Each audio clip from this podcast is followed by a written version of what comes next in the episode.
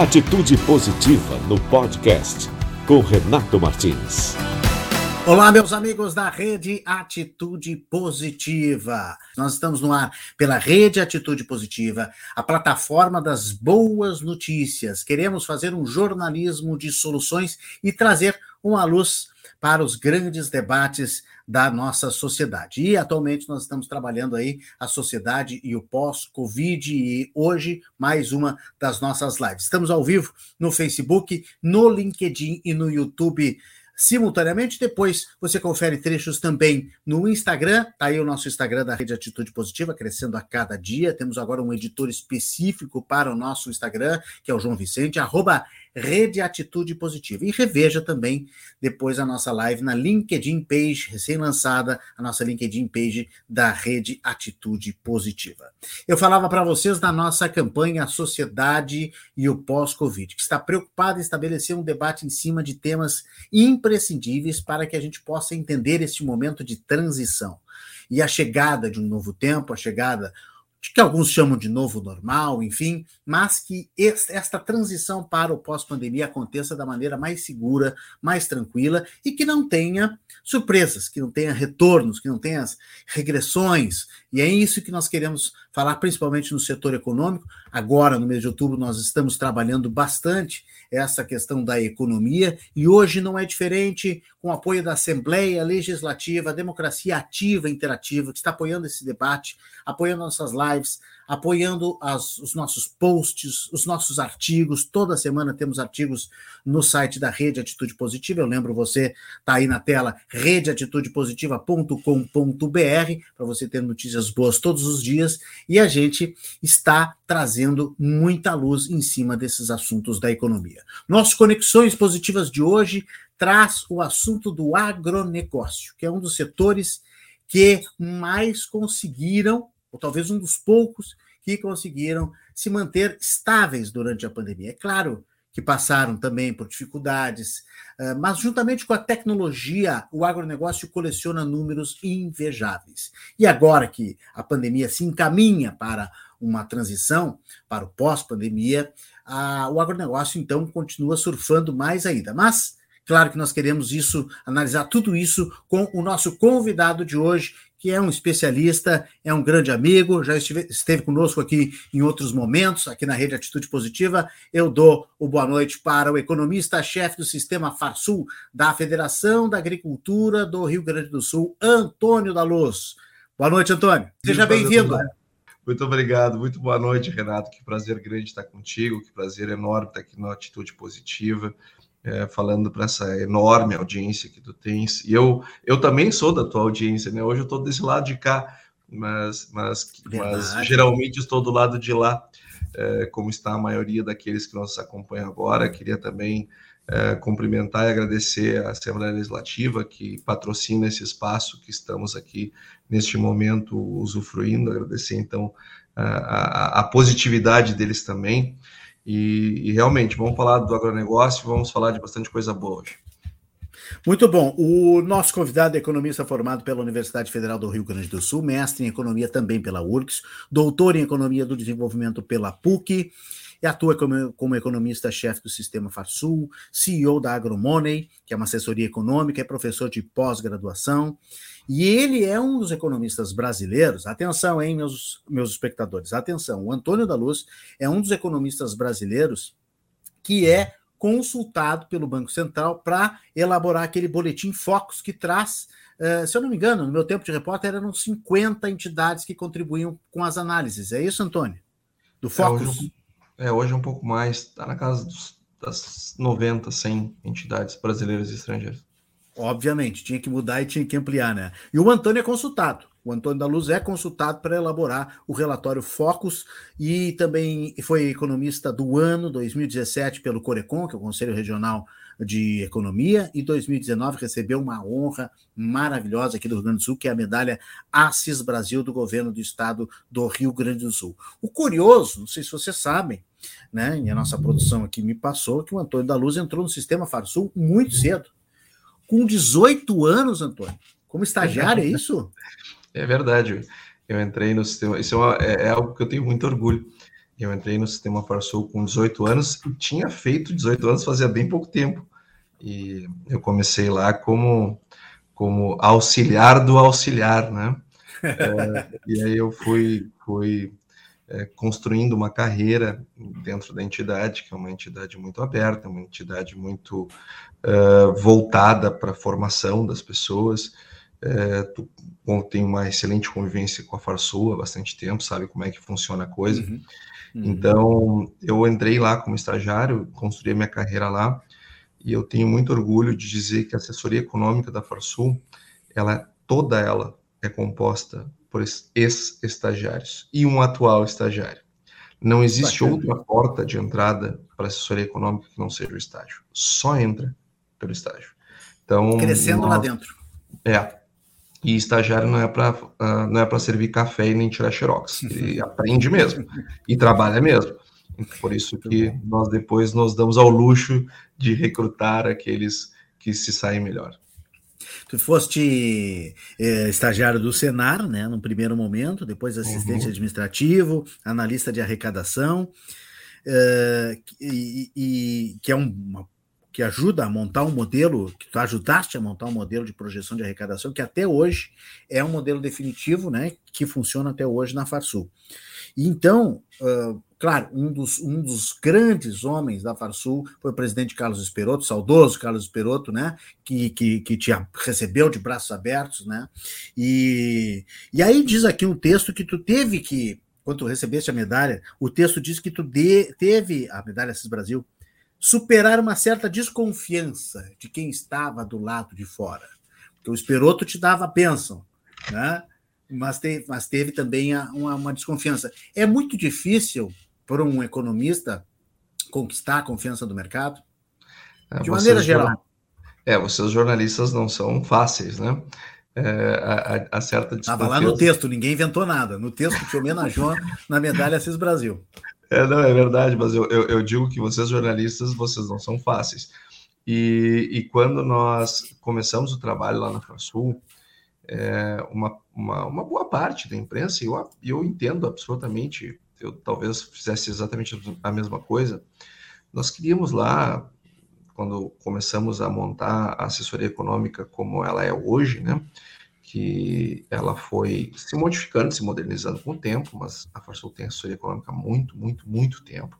Ela foi chefiada é, por grandes economistas, professor Luzardo de Almeida, por muito tempo. É, ele talvez tenha sido o primeiro fundador.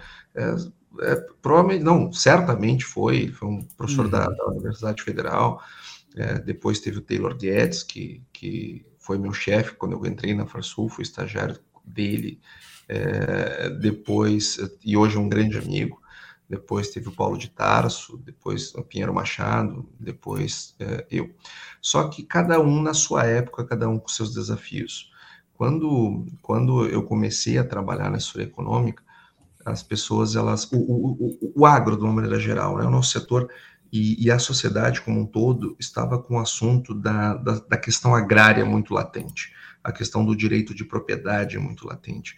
Então, hum. os, e, e, nós tivemos um, um, governo lá no final dos anos 90 que tinha uma posição antagônica a Farsul e a Farsul a ele, né? Foi o único governador, eh, desde que eu acompanho, pelo menos, e, e que sei da história, que houve um antagonismo por parte da Farsul em relação a ele. Nós costumamos respeitar as decisões que a sociedade toma, mas este governador ele incentivava invasões de terras, ele tinha uma, uma postura que não era que não era bacana. Então estamos falando de Olívio Dutra. Estamos falando de Olívio Dutra. Tá. Que, Só para deixar claro.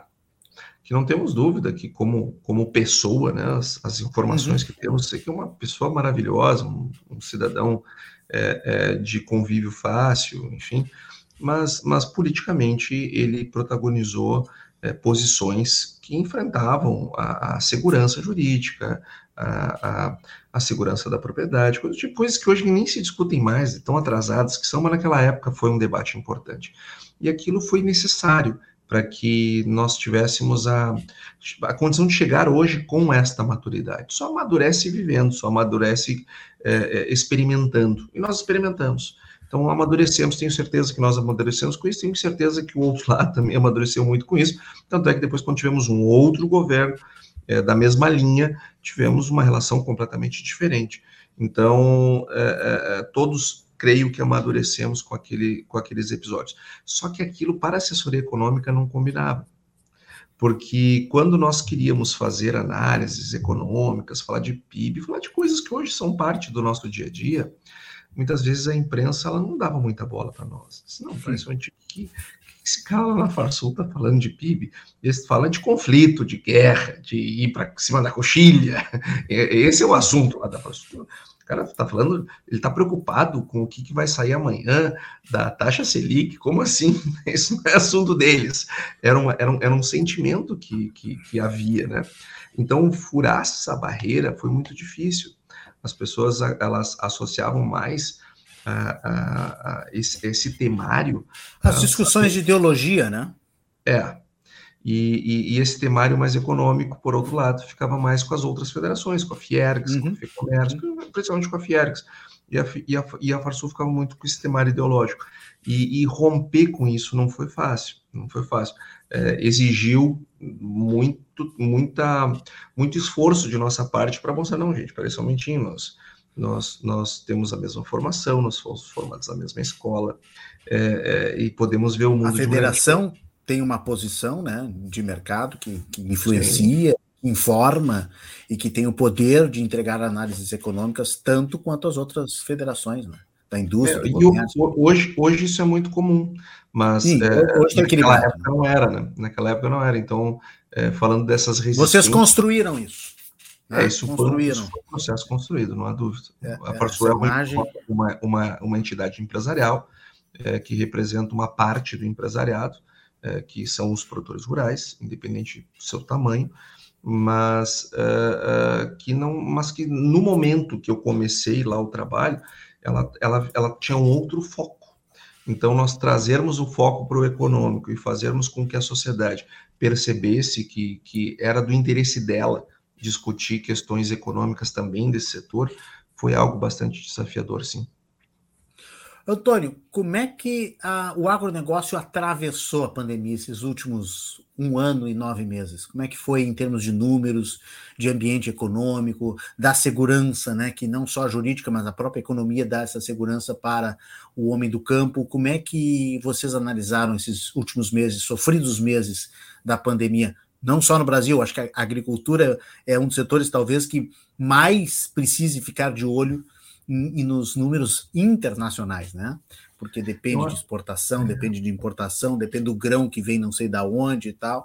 Então tem do insumo, né, da máquina, da colheitadeira que ficou presa no porto. Eu imagino que tenha que ter uma leitura completa, né, universal. Renato, eu lembro quando fizemos, um, tivemos a oportunidade de participar contigo lá no início da pandemia e no Exato. início desse projeto, né? Esse projeto muito legal que, que, se não me falha a memória, surgiu em meio àquele início de pandemia e que todo mundo estava amargurado e pensando negativamente, tu trouxeste uma possibilidade das pessoas pensarem também positivamente, não, vamos ver o lado bom de alguma coisa. E, a rede Atitude Positiva é de abril de 2018, mas no início da pandemia a gente optou por fazer uma série de lives para construir esse, esse debate e, e, levar informação mais positiva para a comunidade. Isso, Nós já né? fizemos mais de 70 lives, Antônio. Tu participaste daquelas primeiras. E eu participei das primeiras, é verdade. É, isso aí. E, e, quando, e, quando, e buscando lá o que conversamos, é, uhum. fica muito claro que, que, que, estávamos no caminho certo. É, é, e muitas daquelas expectativas que tínhamos, elas, elas vieram a se concretizar. Uma delas é que o agronegócio ele performaria bem na pandemia. E, Isso, e, por, e, por, e por que, que nós tínhamos essa, essa expectativa? Porque o agronegócio, ele, bom, em primeiro lugar, eu não, eu não posso, eu posso confinar as pessoas em casa e impedir que elas cortem o cabelo, mas eu não posso impedir que elas comam, né? Então, o, a, a, essencialidade do, do, do, trabalho do agronegócio não dá para discutir, né? Nem quem não gosta não dá para discutir, pelo amor de Deus. Claro. Agora, é, é, essa é, é, e o agronegócio não por causa da pandemia, não por causa da pandemia. É, muito antes, lá nos anos 90, o, o Brasil tomou uma decisão. Uma decisão acertadíssima, acertadíssima. Eu não tenho problema nenhum de falar isso, tá? É, o Brasil, o governo brasileiro abandonou a agricultura à própria sorte nos anos 90. Foi a melhor coisa que ela fez, que o governo brasileiro fez para a agricultura. Porque ao, ao, ao abandonar a própria sorte e permitir a entrada de produto importado a varrer, quando fez o Mercosul, ele obrigou as pessoas que quisessem trabalhar no agronegócio pensar de maneira diferente. E aí sim nós botamos um pijama nos herdeiros das capitanias hereditárias e coisas do tipo. É, nós botamos um pijama, nós aposentamos, ou eles quebraram, né? aquelas pessoas que achavam que o governo tinha que sustentar, tinha que dar dinheiro, tinha que emprestar, não sei o que, aquela coisa que só nos atrasou enquanto setor e atrasou o país, inclusive, aquilo acabou. Aquilo acabou. Por quê? Porque nós primeiro, Renato, olhávamos o, o produto vir importado e disse assim, puxa vida, como é que esse produto chega aqui, tem que atravessar o oceano ou a fronteira, se lá for, chega aqui com preço melhor que o nosso. E ainda é um produto melhor, que desgraça é essa? Então, hum. primeiro, nós tivemos que conquistar o nosso mercado, o mercado interno. E o brasileiro é um povo muito exigente em termos de qualidade de alimento. É um dos mais exigentes do mundo, diga-se passagem. E nós começamos então a conquistar o, o, o, o mercado interno. A partir de 1997, o Brasil pensou: não, peraí, mas se a gente conseguiu ganhar a batalha em casa, vamos sair para jogar fora. Vamos sair para jogar fora. Naquela época nós estávamos, ainda estávamos meio como o Grêmio, assim, né? É complicado, né? tendo que ganhar fora de qualquer jeito. Bem nós, complicado. Bem complicado. Eu também eu sou gremista, tá? Para nenhum gremista se chatear, eu também sou gremista. Mas é, é, é, saímos para jogar fora. Então nós tínhamos que conquistar os mercados externos.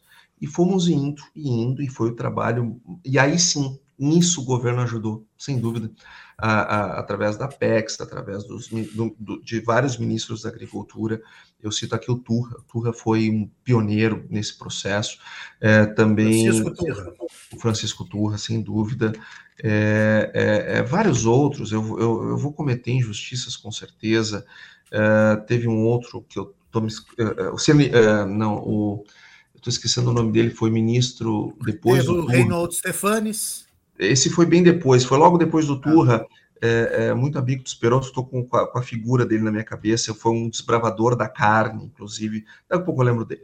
É, ah, o, o Pratinho de Moraes? Não Pratinho de Moraes, muitíssimo obrigado. O Pratinho Marcos de Moraes foi, foi um cara sensacional. Nós tivemos depois, mais recentemente, o próprio Reynold, o, o Roberto Rodrigues, que foi fantástico. Roberto Rodrigues, é. O, o Blairo Maggi, a atual ministra. São, são pessoas que ajudaram os, o, o, não com dinheiro, mas colocar o produto na discussão, levar o produto para discussões internacionais. E, e, e, e os produtores, os produtores não, o agronegócio começou a participar de feiras, então tem várias entidades que têm um papel muito importante nisso. E nós começamos a nos posicionar. E hoje nós exportamos para 190 países. E aí tem gente que pensa, ah, mas estão exportando a comida do brasileiro. É claro que não, gente. Nós produzimos para 1 bilhão e 600 milhões de pessoas. Isso é uma coisa e... importante de dizer sempre, né? Nós é, produzimos nós... o suficiente para nós e para exportar. Exato. E se, e se nós temos fome no Brasil, não é por falta de comida, é por falta de renda, que é um problema tão grave quanto a falta de comida. E que podemos falar isso num outro momento, mais para uhum, frente. Uhum. Mas vou, eu vou concluir meu raciocínio. Nós produzimos hoje para 1 bilhão e 600 milhões de pessoas. E aí, Renato, vem o ponto que eu queria encerrar essa a, a, a tua pergunta, né? O que, que nós ganhamos na pandemia? Nós não ganhamos mais mercado na pandemia. Sabe o que, que nós ganhamos na pandemia? Reconhecimento. O mundo olhou para o Brasil e pensou assim: poxa vida, não dá para viver sem a tecnologia americana, não dá para viver sem a tecnologia israelense, não dá para viver sem a tecnologia alemã, não dá para viver sem a indústria da China, mas não dá para viver sem o agro brasileiro. Ou seja, nós ganhamos um status de, de país indispensável. Então, quando começou, como, quando as cadeias produtivas globais começaram a, a, a, a travar, é, foi, o, o, foi o Brasil que estendeu a mão. Foi o Brasil que foi lá e encheu a prateleira. Tu lembras, Renato, quando nós fizemos aquela live, a primeira, lá no início da pandemia, uhum. Uhum. nós vimos cenas horrorosas de pessoas de idade, com jovens, todos de máscara, preocupados com a pandemia, mas aglomerados em filas de supermercado, esperando abrir e se acotovelando na hora de entrar para tentar catar coisas na prateleira. Estamos falando de países pobres, países da África subsaariana ou outras regiões pobres da Ásia ou aqui mesmo da América Latina? Não. Estamos falando de Europa. Nós estamos falando de Estados Unidos. Estamos falando de potências econômicas aonde isso aconteceu. E, a, e, e, e, sim, tivemos uma série de problemas. Mas um problema no Brasil nós não tivemos. Nunca, nunca, e eu vou repetir, nunca faltou um quilo do alimento que seja nas gôndolas dos supermercados brasileiros. Nunca faltou nada. E olha que o brasileiro tentou. Porque quando começou a pandemia, Sim. o pessoal correu para o supermercado, fez estoque. Exato. É, e o pessoal fechando empresa e dando desconexões. Aí, a, a, aí tinha aquelas a, problemas que nós passamos, tipo, é, tá tudo bem, o frigorífico é importante, tem que ter lá, tem que estar tá aberto.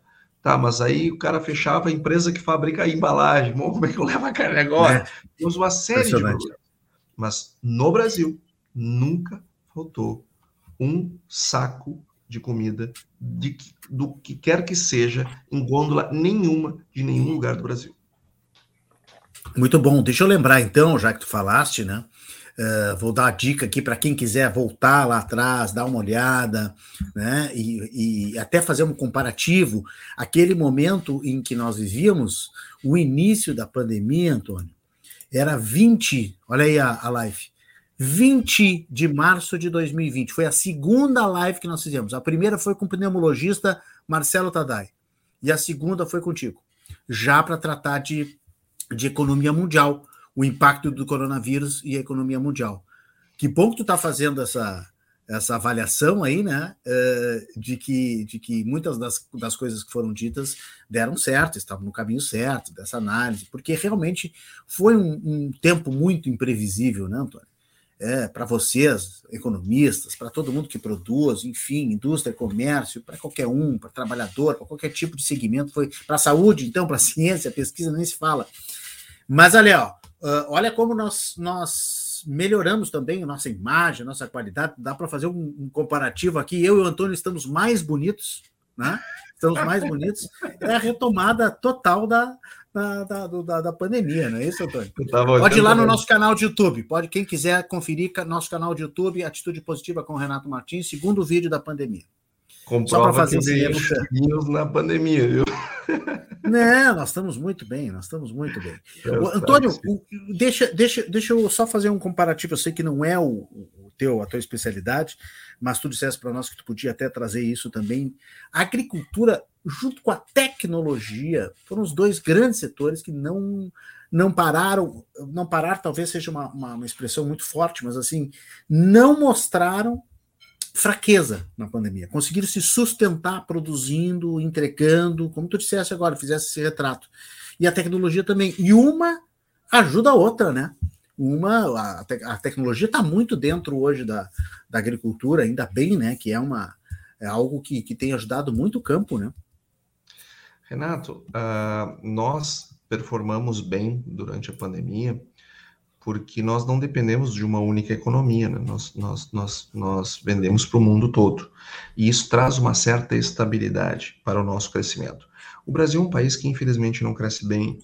O Brasil é um país que tem problemas de crescimento econômico. Se nós olharmos as últimas quatro décadas, em duas delas, o Brasil terminou o PIB menor do que começou a década. Isso é muito ruim. Isso é muito, muito ruim.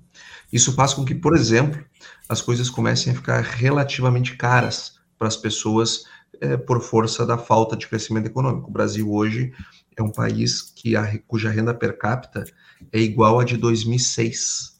Eu não disse 2016, eu disse 2006 a renda média do brasileiro, é, renda per capita, Puxa é igual à de 2006. Então as coisas começam a ficar relativamente cara para nós brasileiros. Mas o agronegócio, ao longo desse, desse, dessas décadas, que ele foi se internacionalizando e vendendo produtos lá fora, ele começou a, a, a dispersar o risco. Então, nós conseguimos performar melhor do que a média do, do, da, da, economia. E a, e, a, e a tecnologia, Renato, sempre, no momento de crise, no momento de, de problema, a, a ciência e a tecnologia sempre vão triunfar. Sempre. Sempre as, as crises serão oportunidades para a ciência e para a tecnologia. Assim tem sido desde sempre. Então, não surpreende que a tecnologia tenha dado um salto em todos os sentidos. É, é, é, aprendemos a fazer. Hoje mesmo, é, eu participei é, de uma reunião que tinha um pessoal do agro, evidentemente, no interior do Rio Grande do Sul, é, lá em Nova Prata, e estava outra pessoa participando de São Paulo e eu daqui de Porto Alegre. Em condições normais, temperatura e pressão, antes da pandemia, a pessoa de São Paulo tinha que ter vindo aqui, nós teríamos entrado num carro, ido até lá Nova Prata. Então, isso, a tecnologia, ela, ela, ela evoluiu muito nesse, nesse processo pandêmico. É, e, a, e, e, o agronegócio é um, um, um, um tomador de tecnologia constante. A, a, a, forma como se produz a agricultura no Brasil é do jeito mais moderno que existe. É do jeito mais moderno que existe no mundo. Nós adotamos toda a tecnologia que existe disponível. E quando nós olhamos uh, uh, o esforço do, do, ambiente de inovação no Brasil, que é, e, e, o Brasil é um país bom em inovação, viu? Ele, se nós olharmos o que está acontecendo lá no Vale do Silício, está cheio de brasileiro lá, cheio de brasileiro. Uhum. Nós não conseguimos criar um ambiente, mas nós temos gente. Agora, muitos daqueles que estão produzindo aqui estão desenvolvendo tecnologia para o agronegócio, porque o agronegócio compra, ele apoia, ele incentiva. Olha o que está acontecendo com os drones, olha o que está acontecendo com fintechs. Olha, é, é, a maioria dessas coisas é tudo voltada para o agro. Né? Então, é, é, é, muita tecnologia nos ajudou ao agronegócio chegar onde ele chegou do ponto de vista da eficiência, da dinâmica e da competitividade. Muito bom. Estão chegando já algumas perguntas aqui. Deixa eu dar uma boa noite para Adriana Luz, Cristiane Ramos, Roberto Farias, José Carlos Mosman, Saulo Magalhães, que estão nos assistindo. Estão nos assistindo ou no YouTube, né? Que você vai lá, tem o chat ao vivo do lado para você mandar pergunta para a nossa conversa aqui com o Antônio da Luz. Se não quiser mandar pergunta, pode mandar um simples comentário, enfim, alguma coisa para a gente também deixar registrado aqui, ou no LinkedIn, ou ainda no uh, Facebook, ok? Estamos ao vivo, a nossa campanha A Sociedade o Pós-Covid, com o apoio da Assembleia Legislativa, a Democracia Ativa e Interativa. Assembleia Legislativa que está muito, muito, muito ligada nesses números da economia, no cenário econômico, no que vai acontecer agora, né? Tem promovido muitos debates também, né? Nessas, nessas, nesse momento de de uma certa preocupação. Não é um momento de, de, de, de, falta de tranquilidade, agora nós estamos num momento de um pouquinho mais tranquilidade, mas uh, carece de nós estarmos atentos ao que vem aí. Eu já quero perguntar em seguida para o Antônio o que, o que virá. Eu acho que o Roberto Farias é estudante de economia, tá? Porque ele mandou uma pergunta longa, vou botar uma parte na tela aí. Taxa de câmbio muito variável, mais. Inflação alta no Brasil, mais.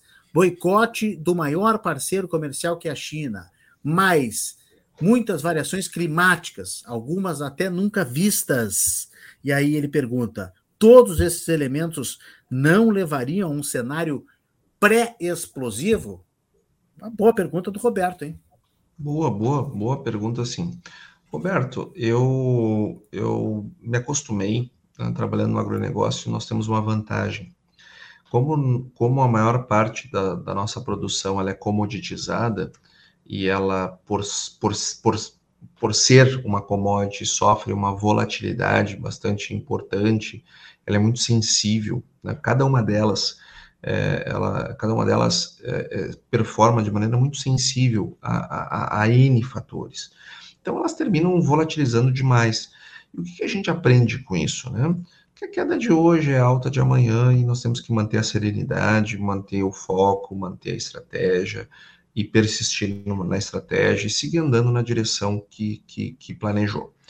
É, é, eu não tenho dúvidas que, dentre as coisas mais importantes que eu aprendi no agronegócio, é que nós devemos seguir a estratégia e, e não, não nos deixar perturbar pelos sinais que muitas vezes vêm, porque às vezes eles se confirmam, às vezes eles não se confirmam, às vezes se confirmam em parte. Como nós não temos controle da realidade, é, é, é melhor ter uma estratégia e persegui-la. Eu concordo contigo, nós estamos com uma taxa de câmbio, eu não diria muito variável, eu diria bastante alta, ela está muito elevada. Nós temos uma inflação no Brasil que é muito grave, estamos passando por um problema é, importante de inflação que está tirando a renda do, do brasileiro, que está uh, corroendo o poder de compra da nossa moeda, é, que é algo grave. É, impacta o preço dos alimentos, claro que impacta o preço dos alimentos. Os alimentos não são diferentes, eles são fazem parte da nossa economia. A inflação não é a dos alimentos, a inflação é de tudo, está mais caro, tudo está mais caro, inclusive os nossos custos de produção. Né? a logística, né, Antônio? Careceu muito, muito né? Muito. E a inflação de custos, é, eu não sei se está saindo hoje para a imprensa ou vai ser amanhã, agora eu não sei, mas o nosso relatório de inflação, que deve sair do final da tarde ou vai ser amanhã de manhã, não sei, é, ele está com um recorde de, de inflação acumulada nos custos de produção, mais de 35%. Nós nunca tínhamos visto isso. E isso está corroendo também a renda dos produtores rurais. Então, essa inflação, ela é importante. A questão da China, eu não trataria como boicote, não me parece ser um boicote. É, é, a, a, a, China é um país fechado, é um país não democrático, é um país onde os analistas não são livres para dizer o que eles pensam e os jornalistas não são livres para manifestar a opinião que desejam. Tá? Então, é, é, é, é, uma realidade do, do, daquele país. Então, nós não temos mu muita noção do que acontece de fato. Eu vou te dizer que eu não estou não tô achando que isso é boicote. E também não sou dado a teoria da conspiração. Mas a gente vê aquela, o que aconteceu com a, com a Evergrande, tu vê o que, que ela não é a única, aí tu começa a ver eles segurando exportações, daqui a um pouco eles trancam importações de carne justamente quando eles precisam fazer estoque para o ano novo chinês, aí tu começa, aí tem essa crise energética, sabe, eu, eu, eu acho que não é motivo para nós pensarmos na uma possível crise na China, é, mas existem sinais que são preocupantes, são sinais que precisam estar no radar. Daí achar que vai ter uma crise, que vai cair, que, que vai crescer menos, ou pior do que isso, vai cair a economia num trimestre, ou pior que isso, vai cair num ano, ou que vai entrar numa crise. Bom, aí tem muita água para rolar. Agora que tem sinais que não são legais, não são. E por fim, as variações climáticas, olha, essas eu já nem mais esquento a minha cabeça, porque esses cabelos brancos aqui, a maioria deles, eu ganhei por causa do, do, dos problemas climáticos que aconteceram e, e perdas horríveis que aconteceram, mas nós aprendemos com o tempo que isso faz parte do jogo e que nós temos é que nos preparar para isso, organizar o caixa, organizar as finanças e tentar tirar algumas burocracias para que nós possamos avançar com a irrigação. Esse é o caminho. Não, não, por fim, não, não dá para a gente ficar olhando muito para essa agenda. Nós temos que avançar apesar dela. Aí, Antônio da Luz, positivo também, como a gente gosta de dizer, até porque uh, a, a questão da tecnologia, eu acho que ajuda bastante aí a questão da irrigação também, né? É, de nos salvar dessas estiagens. Nossa, até choveu, acho que pelo menos aqui no Rio Grande do Sul, né, choveu muito pouco né, no ano de 2020 e tem chovido pouco, né, Antônio? Então é uma preocupação aí do homem do campo permanente, né? Uma coisa impressionante. De, mas deixa eu dar boa notícia também. Deixa eu dar boa notícia aqui também. Nós temos o, o, uma notícia já desse segundo trimestre, que é uh, segundo semestre, né? Eh, de exportações do negócio. Deixa eu aumentar aqui a tela, que aí posso mostrar para todo mundo aqui. Esse é um relatório do governo, dos indicadores do agronegócio do Rio Grande do Sul, segundo trimestre, primeiro trimestre de 2021. Segundo trimestre e primeiro trimestre, os dois desse ano de 2021. Né? Exportações do agronegócio registram alta de 42% no segundo trimestre o, o aumento, olha a China aí de novo, o aumento foi puxado principalmente pelo complexo de soja, pelas carnes, e a China continua como principal compradora. Isso é uma bela notícia, né, Antônio? Excelente notícia, isso é uma excelente notícia, porque é, o que, que, são as exportações? Né? Nós trocar aquilo que nós produzimos por dólares. E são com esses dólares que nós vamos fazer as importações, as quais nós necessitamos para que o nosso país funcione, para que a nossa vida seja possível, para que nós possamos viver de maneira civilizada, com tecnologia, acesso à saúde, essas coisas todas. Nós, nós, nós precisamos ter é, é, exportações. E, e, muitas vezes as pessoas criticam, ah, mas a China vai ser China dependente, vai ser isso e aquilo. Não tem.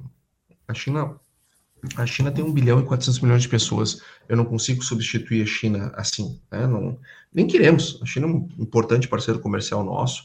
É, é, ela tem os problemas delas. Nós vendemos nossos produtos para 190 países e cada um deles, né? Cada um desses 190 países tem seus próprios problemas e, e, nem por isso nós vamos nos meter nos problemas dos nossos clientes.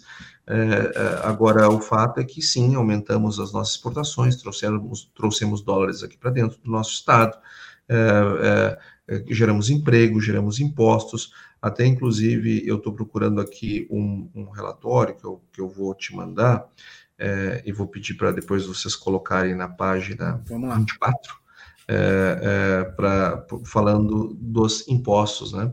Sabe, Renato, muitas pessoas, por absoluto desconhecimento, é, tenho certeza que 99,9% delas não é por má fé, por desconhecimento mesmo, elas dizem, ah, mas está exportando e aí não paga imposto, né? O agronegócio não paga imposto, tem ali Candir, tem isso, tem aquilo. Eu estou te mandando um relatório do governo do Estado, da Secretaria da Fazenda. Uhum. É, vou pedir para vocês botarem aí a página 24. Pode mandar é, que, que, mostra a arrecadação é, do, do, Rio Grande do Sul por setor é, até agora no ano. E, e, e, o agronegócio ele está em terceiro ou quarto lugar, se não me engano. É, no fechado do ano passado, nós ficamos em terceiro. E quem ficou na frente de nós foram os supermercados, que boa parte do que eles vendem são produtos do agronegócio, né? e uhum. os postos de combustíveis, né? E, aliás, o setor de combustíveis, que aliás o agronegócio demanda mais ou menos 30% da demanda de combustíveis é, é, do, do, do, do, setor que fornece, ele vem justamente é, da demanda do agro. Então, ou seja, nós estamos em terceiro, mas somos o principal, talvez, fornecedor do primeiro e, o, e, o, e um dos principais demandantes do segundo.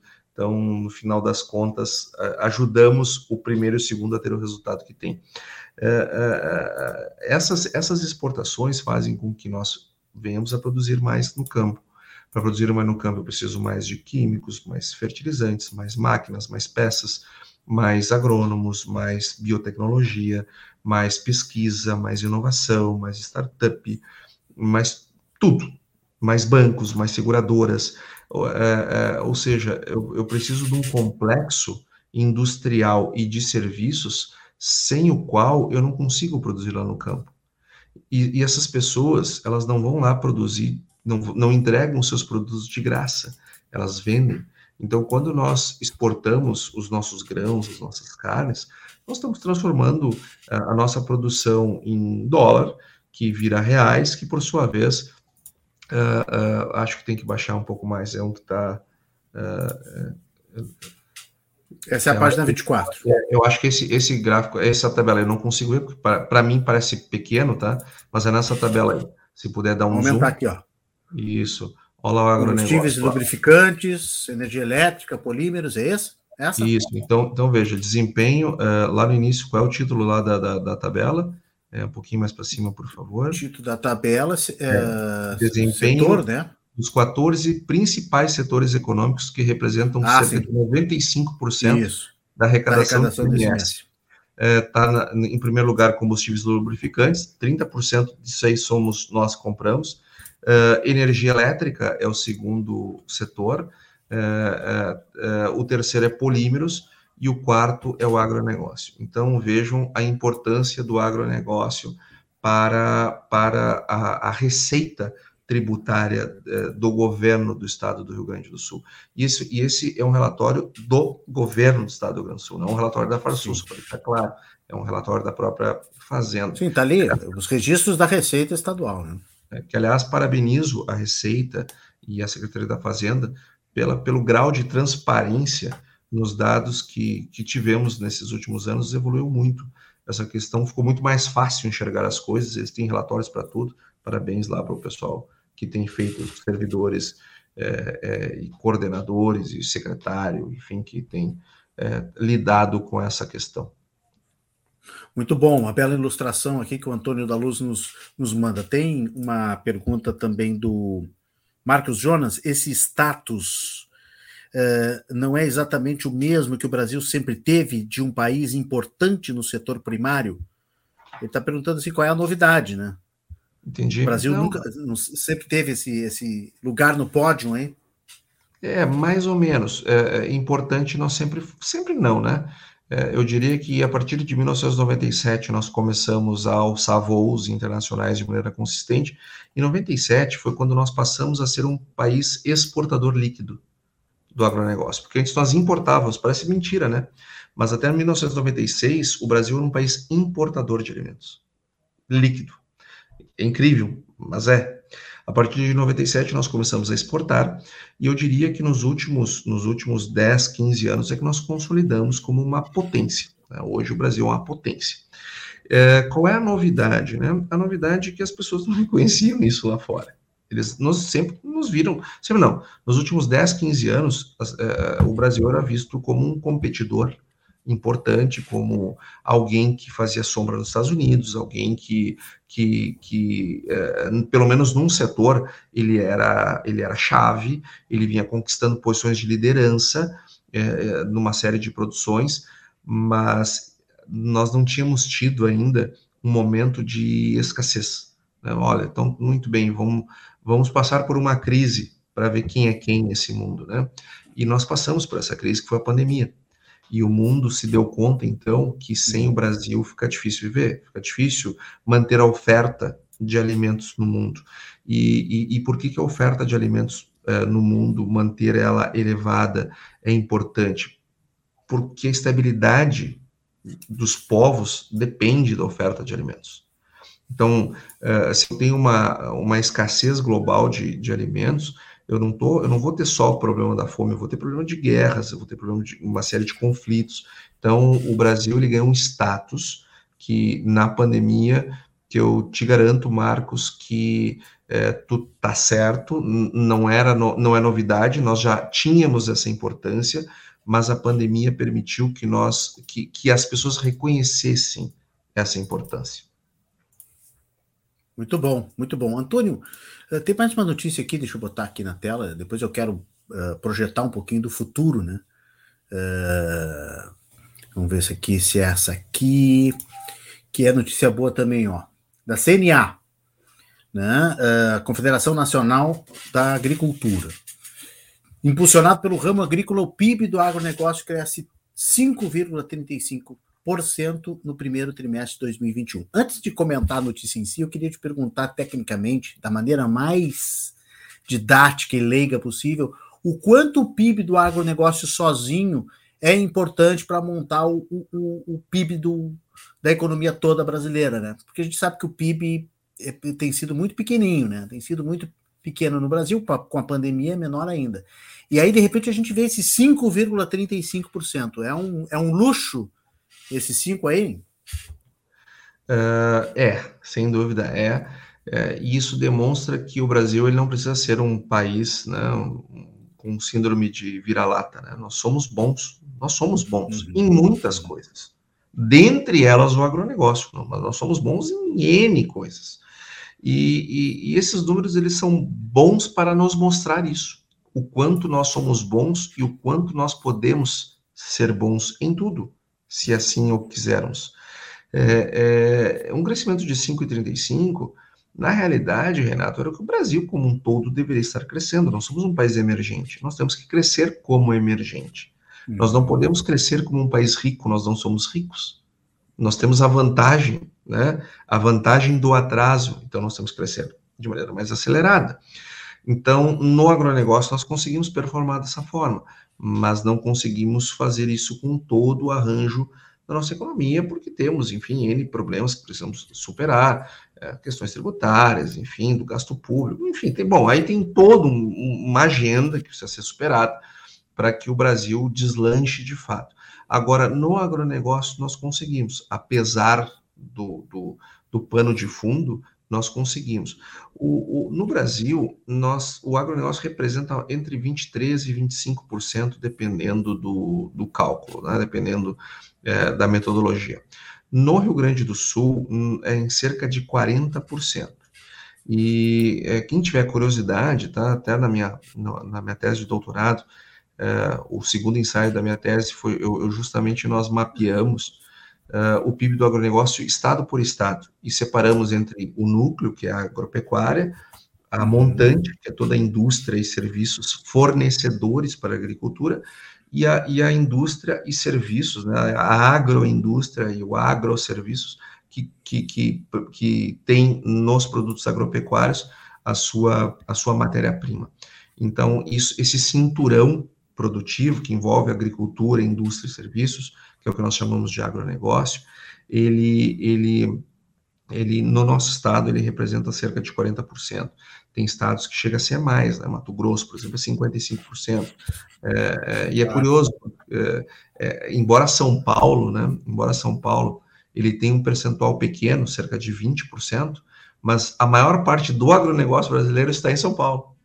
Né? Ele, o agronegócio é muito forte, sobretudo por causa da cana, da produção de etanol, é, é, frigoríficos e assim por diante. Então, quem tiver curiosidade, estou falando isso para quem quiser ter curiosidade, ver é, algum estado específico, tem lá o Brasil, o Rio Grande do Sul, toda a metodologia. É, e assim nós atendo a tua demanda de falar sem, sem entrar muito na, nos meandros técnicos. Perfeito, perfeito. Quem e quiser... o que, que, a gente pode. Olá. Tá ótimo. O que, que a gente pode falar de futuro? O que, que a gente pode falar assim já dos números que estão saindo agora?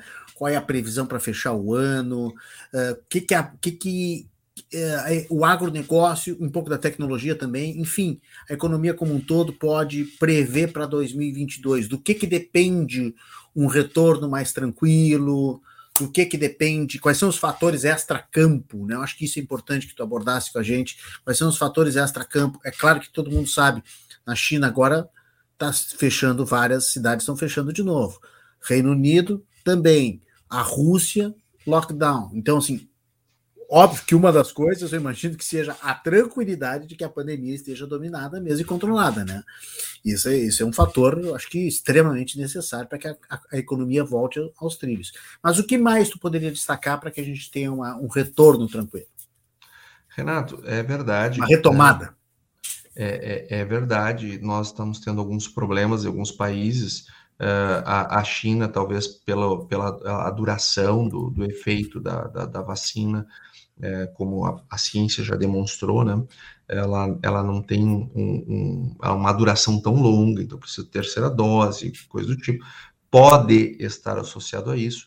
Rússia, Reino Unido, Estados Unidos, são pessoas que não quiseram se vacinar. E, e, e, com todo respeito, acho que as pessoas têm que ter o direito de não querer se vacinar. Ninguém pode ser é, é, pego a unha e levado num posto se vacinar. As pessoas têm que ter os seus direitos individuais é, garantidos. E, e, eu, como um liberal, acredito muito nisso. Acho que essas pessoas têm que ter seu direito preservado. Mas também acho que elas têm que arcar com as suas consequências. Como liberal, também penso desse, desse modo.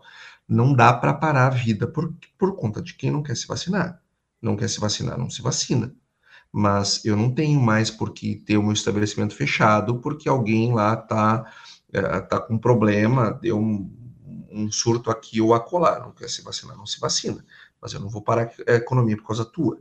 Né? Então, é, eu não vou fazer uma sociedade inteira é, é pagar porque tu não queres tomar a vacina. Então, eu até sou um pouco mais radical, acho que não, tem, não quer tomar vacina não deveria nem ser atendido pelo SUS que, enfim, custam horrores para o SUS, uma pessoa internada numa UTI, é, hum. é, e não tem porquê, a pessoa podia ter, ter, ter, ter evitado isso, quer tomar, não toma, mas arca com as suas consequências.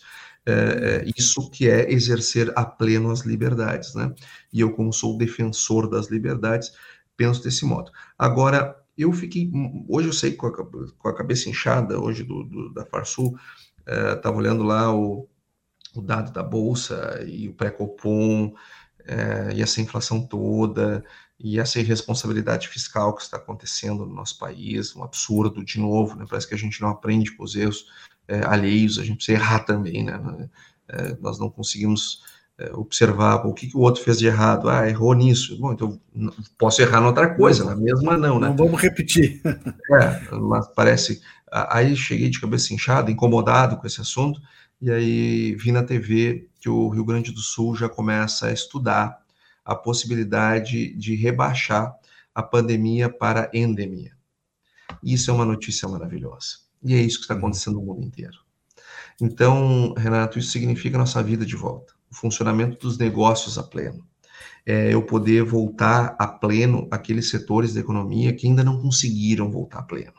O setor de eventos é um setor, por exemplo, que ainda está muito batido, é, é, o, o comércio, serviços, ainda sofre muito com a questão é, da, das, das restrições. Então, creio que essa retomada 100%, ela vai nos ajudar no ano que vem. Ela vai nos ajudar na retomada. Agora, também é verdade que nós estamos uh, num processo inflacionário significativo, nós estamos, uh, uh, essa questão fiscal faz com que o Banco Central teve, tenha que levar o juro para níveis ainda mais altos, de modo a domar a inflação que o próprio lado fiscal está causando pelo excesso do gasto, que vindouro, né? E, e, e, isso traz um, isso é, isso é, isso é, isso puxa o freio de mão. Isso prejudica o crescimento econômico. Eu não estou dizendo aqui que o Banco Central não tem que aumentar a taxa de juros. Tem que aumentar sim, claro que tem que aumentar. Lógico, pior é ter inflação. Agora, esta combinação para crescimento econômico ela não é boa eu imagino que no ano que vem, se nós crescermos 1%, é, dado o estado da arte que temos hoje, já dá para nos dar por satisfeito. Vou te dizer, Renato, que se eu pudesse fazer um contrato aqui, eu ia assinar em 1%, eu assinava uhum. agora, assinava agora, porque estamos vendo turbulências é, que imaginávamos que viriam lá no ano que vem já postas, né?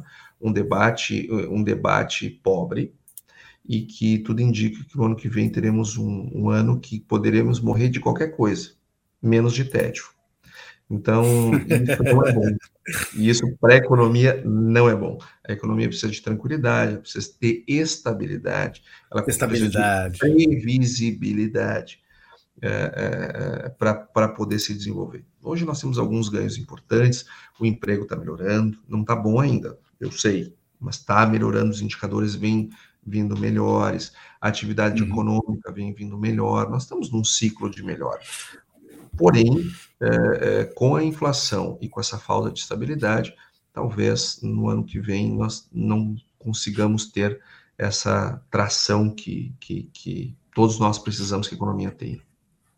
Tu falaste aí da boa notícia, a gente quer botar na tela e celebrar junto contigo e junto com os nossos espectadores que a persistência, né, a estabilidade nos, no número de internações por Covid no Rio Grande do Sul está sugerindo justamente, como tu falaste, a transição de pandemia para a endemia. Essa possível endemia é só se dar nesse momento em que o problema da ocupação de leitos da UTI é bem menos grave do que em março passado, quando mais de 2.600 pessoas estavam internadas em UTIs ao mesmo tempo no ano passado. Ou seja, esse número baixou muito. Eu não tenho o número exato aqui, talvez tenha na matéria, mas a gente está vivendo um momento bem mais, bem mais tranquilo, né? bem mais, exatamente como tu disseste, com previsibilidade, com estabilidade, né? Tá aqui, ó, 474 pessoas na, na, na tarde da quinta-feira passada era o número de, de leitos ocupados por uh, de UTI por, por Covid, né? Então nós estamos conseguindo controlar. A pandemia ela não vai terminar tão cedo, né, Antônio? Mas nós estamos conseguindo controlá-la, estamos conseguindo entender como que ela funciona, né? A ciência está dominando isso de uma maneira muito brilhante, eu acho que isso está sendo muito importante.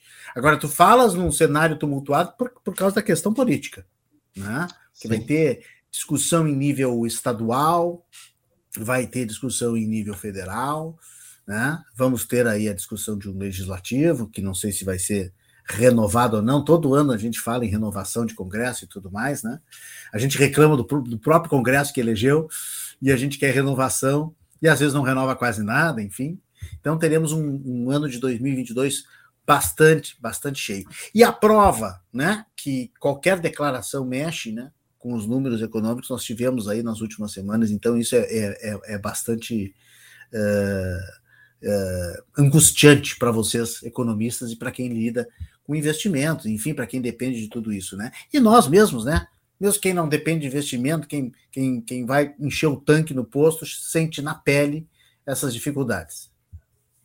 É verdade. As, as autoridades, quando nós estamos num, num país que está muito mexido, que está muito é, volátil, que os nervos estão à flor da pele, digamos assim, é, é, as, as, declarações, as intenções, elas terminam tendo um, um resultado muito forte.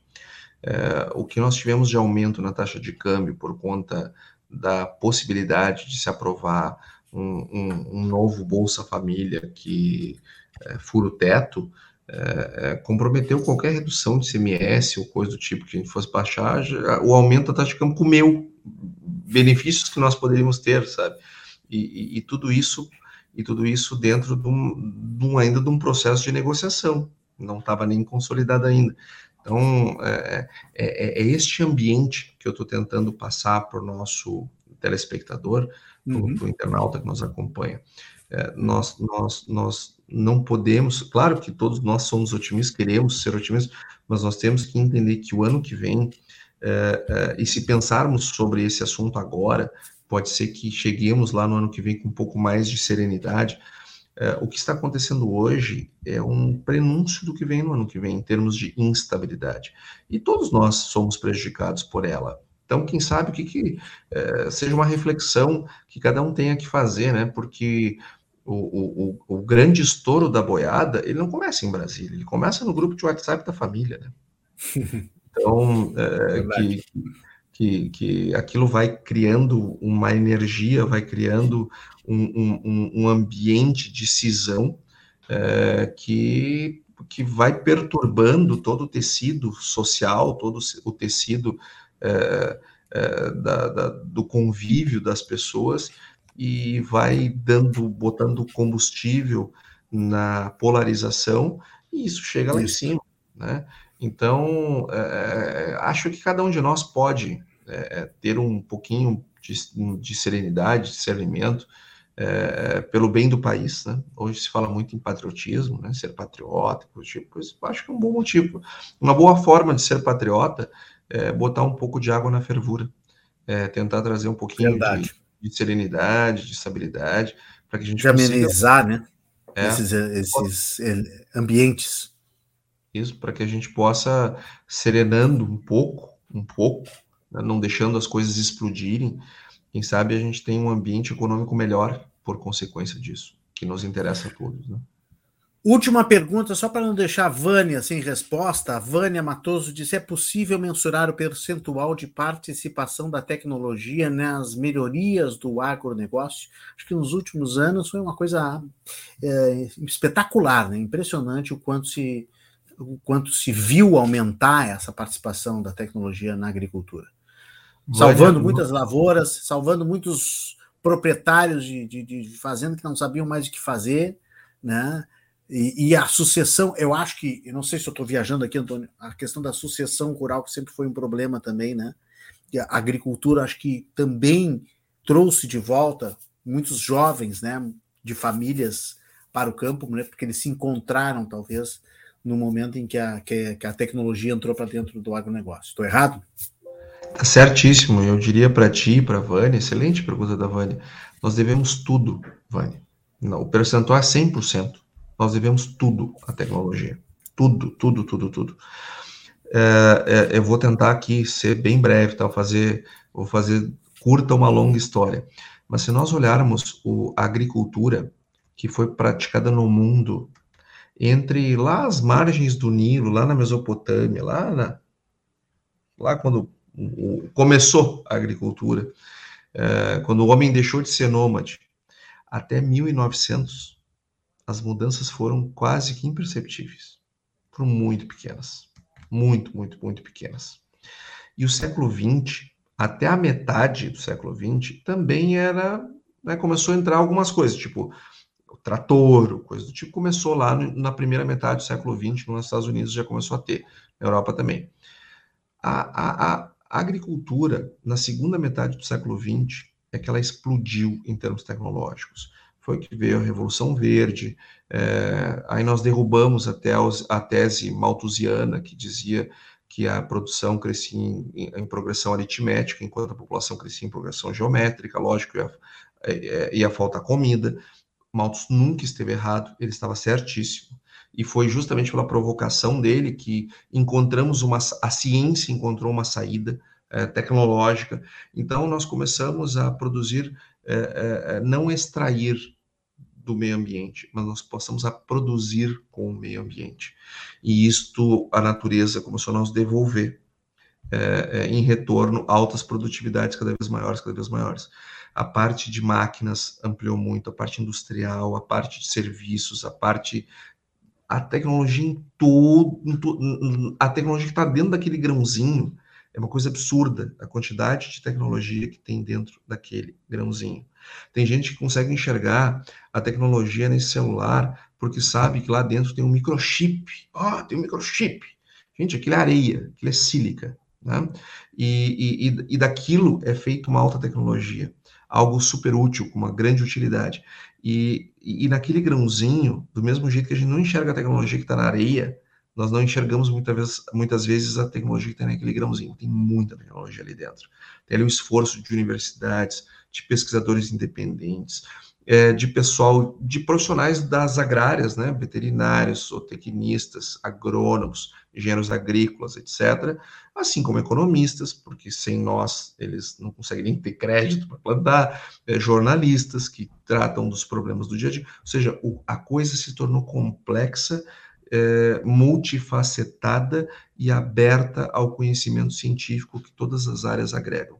Respondendo então, devemos 100% do que somos e do que nós produzimos à ciência, à tecnologia.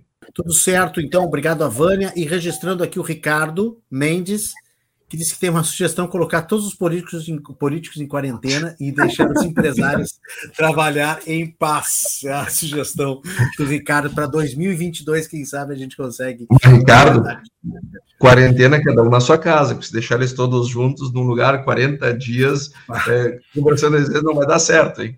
Praça de guerra. É. Isso aí, obrigado, Ricardo, também pelo apoio, também está sempre conosco aqui e apoiando as nossas, as nossas lives. Antônio, minuto final, o que, que dá para deixar de esperança no ar? Uma palavra alentadora, né? Sabemos que vai passar, não sabemos exatamente como e quando, mas está, estamos quase e tu já disseste aí, já deste várias notícias positivas, eu te agradeço por essa live ter sido positiva também, com os teus números e com as tuas análises, mas eu te pergunto, para finalizar, como é que a gente pode deixar o nosso espectador um pouquinho mais tranquilo, em termos de economia? Renato, eu quando, quando olho para o ano que vem, sem dúvida eu fico preocupado. Nós temos uma eleição pela frente que, como eu disse, tende a ser bastante turbulenta. Isso esse ambiente, não as eleições, as eleições são maravilhosas, mas, mas o ambiente que nós construímos para as eleições, ele, ele não é bom para o desenvolvimento econômico. A economia precisa mais calmaria. Mas quando eu olho para frente, eu estou enxergando um ano que tende a ser turbulento por conta das eleições. Há um ano atrás, quando, quando ou um pouco mais de um ano atrás, lá quando começou a pandemia, nós olhávamos para frente e nós não enxergávamos nada porque nós não sabíamos o que nós iríamos enfrentar. E nós perdemos mais de 600 mil vidas nesse, nesse processo. Então, Renato, eu vou te dizer assim, ó, por piores que sejam os problemas que iremos enfrentar, eles serão muito mais fáceis de superar do que esses que nós acabamos de superar, dentro que, que foi justamente a pandemia. Então, é, é, não, é, não é algo que devemos desprezar os problemas que temos que enfrentar mas já enfrentamos coisas piores. Então, eu estou muito otimista é, com o que vem.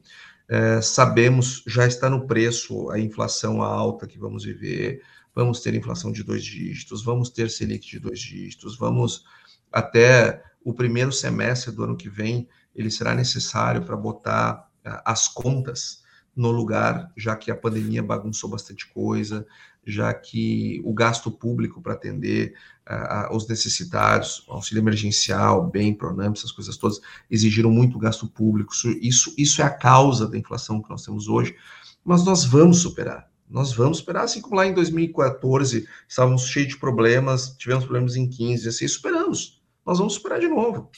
Agora, a questão é como, com que postura nós queremos superar. Eu quero superar com a, com a postura mais serena e otimista que der.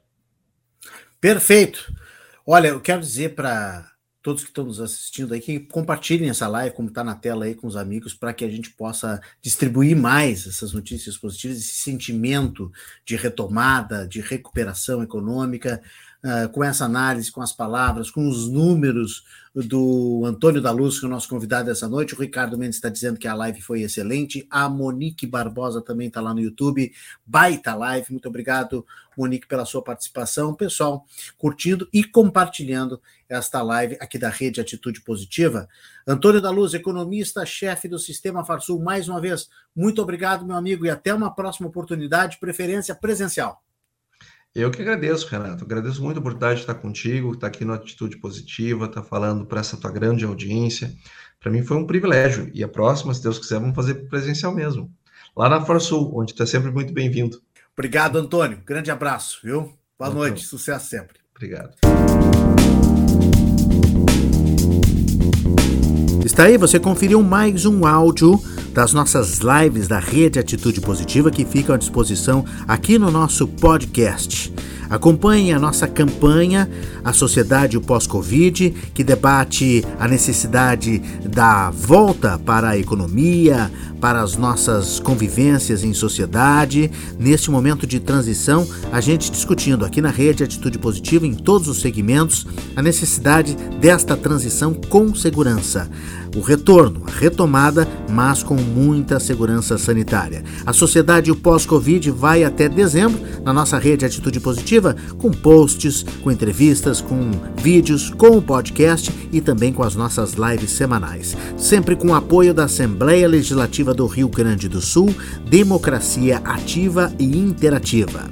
Também apoiam a nossa rede Atitude Positiva e a Força das Boas Notícias do Jornalismo de Soluções, os nossos parceiros, o Instituto de Medicina do Esporte, no Centro Clínico Mãe de Deus, na Rua Costa 30, fone 3230 2610 e anote o site aí do Instituto Saúde pelo esporte.com.br. Kia Sam Motors, em dois endereços, na Ipiranga 8113 e na Ceará 370. Acesse kiasammotors.com.br.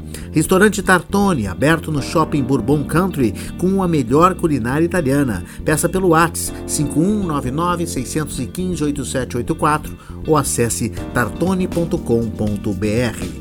Smartback, melhor assistência técnica de tablets e de smartphones na Padre Chagas 67, sala 302. Acesse smartback.com.br. Vacinas Ampla, a nova clínica do pediatra James Piccoli, mais de 30 anos de atuação no bairro Menino Deus, em Porto Alegre. Agora com atendimento médico e aplicação de vacinas no mesmo espaço, na rua Silveiro 263, loja 3, telefone 32 33 33 18. E o Café do Porto é o café da nossa redação, da nossa central de conteúdo na Rede Atitude Positiva. 25 anos na Padre Chagas, a primeira cafeteria de Porto Alegre com mesas na rua, agora é café por assinatura na sua casa com muitas surpresas e um sabor maravilhoso. Visite cafedoporto.com.br. Quer notícias boas todos os dias? Acesse redeatitudepositiva.com.br. Siga também nossas redes sociais. Siga o nosso Instagram, arroba Rede Atitude Positiva. Inscreva-se no nosso canal de vídeos no YouTube, Atitude Positiva com Renato Martins. E curta sempre o nosso podcast aqui no Spotify. E até a próxima. Atitude Positiva, porque tem muitas histórias boas para contar.